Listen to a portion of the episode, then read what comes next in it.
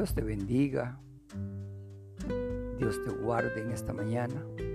Te saluda el pastor Roberto del Cid y quiero compartir contigo una palabra de parte del Señor. En el libro de Esther, capítulo número 6, versículo número 7, dice la palabra lo siguiente. 6, versículo 11, dice, y Amán tomó el manto y el caballo, vistió a Mardoqueo y lo llevó a caballo por la plaza de la ciudad y pregonó delante de él. Así se hace al hombre a quien el rey quiere honrar.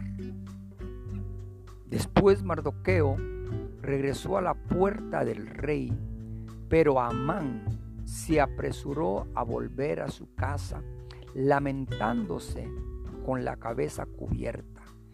Y Amán contó a su mujer Ceres y a todos sus amigos todo lo que le había acontecido. Entonces sus sabios y su mujer le dijeron, si Mardoqueo, delante de quien has comenzado a caer, es de descendencia judía, no podrás con él, sino que ciertamente caerás delante de él. Voy a repetirlo.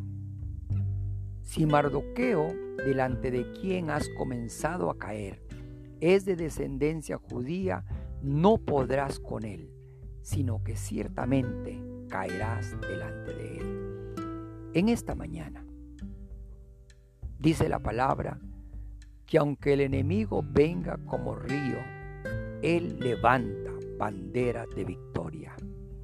Amán quería destruir no solamente a Mardoqueo, sino también quería destruir al pueblo de Dios.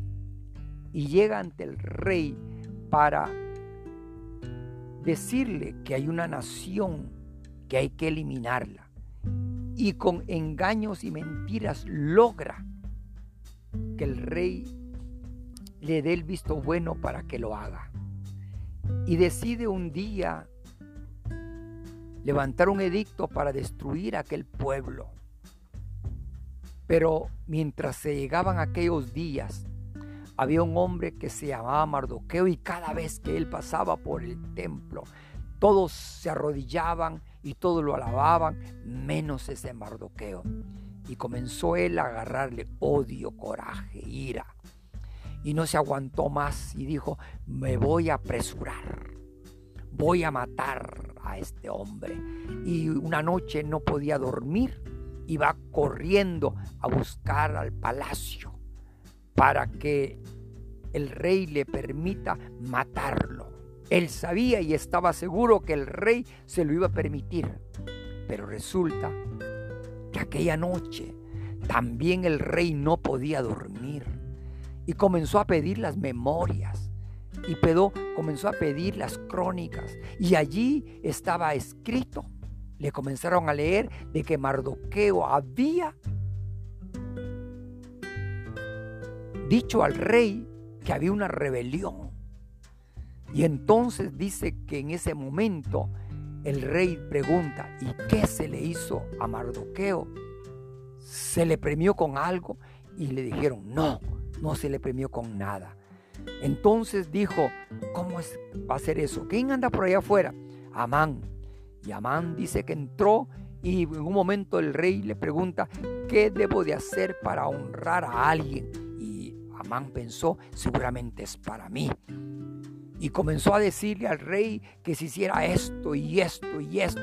Y el rey le dice, exactamente como tú has dicho, así hazlo. Y dice que entonces en ese momento le dice el rey, haz así como has dicho a mi siervo Mardoqueo.